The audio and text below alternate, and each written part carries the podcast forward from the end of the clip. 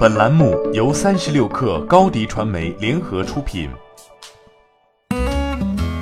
本文来自未来汽车日报。一月二十一号晚间，宁德时代发布二零一九年度业绩预告，公司预计报告期内净利润四十点六四亿元至四十九点一一亿元，同比增长百分之二十至百分之四十五。业绩预告发出后，宁德时代股价飙涨，截至发稿，宁德时代股价达到一百二十八点三五元。涨幅达百分之五点五一，创历史新高。宁德时代表示，公司业绩的同比上升主要原因是，随着新能源汽车行业快速发展，动力电池市场需求较去年同期相比有所增长。公司加强市场开拓，前期投入拉线产能释放，产销量相应提升。公司持续加强费用管控，费用占收入的比例降低。业绩上升的同时，宁德时代的市场份额也在稳步提升。高公锂电网近期发布的数据显示。宁德时代二零一九年实现装机电量三十二 g 瓦时，同比增长百分之三十七，配套国内车企达一百二十家，其中配套超过一 g 瓦时以上的客户达九家，市场占比达百分之五十一点七六。二零一九年全国新能源汽车累计生产约一百一十七点七万辆，同比下降百分之四，动力电池装机量约六十二点三八 g 瓦时，同比增长百分之九。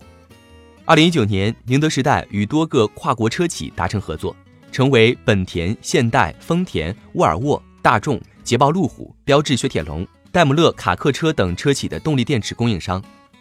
二零一九年十一月，宁德时代与宝马签署的合作订单从四十亿欧元（约合人民币三百一十一点七九亿元）增加到七十三亿欧元（约合人民币五百六十九点零一亿元），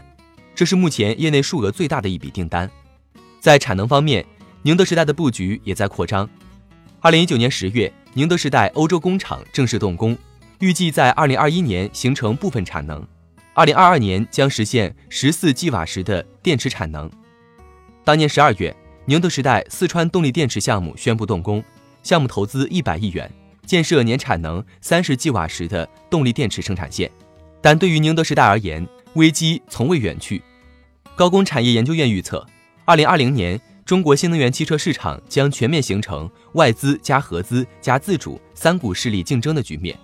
不同车企对于供应商的选择将让动力电池行业充满变数。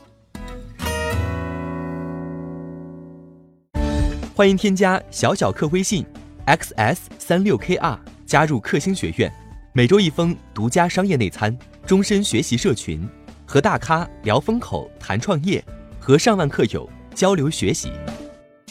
高迪传媒，我们制造影响力。商务合作，请关注新浪微博高迪传媒。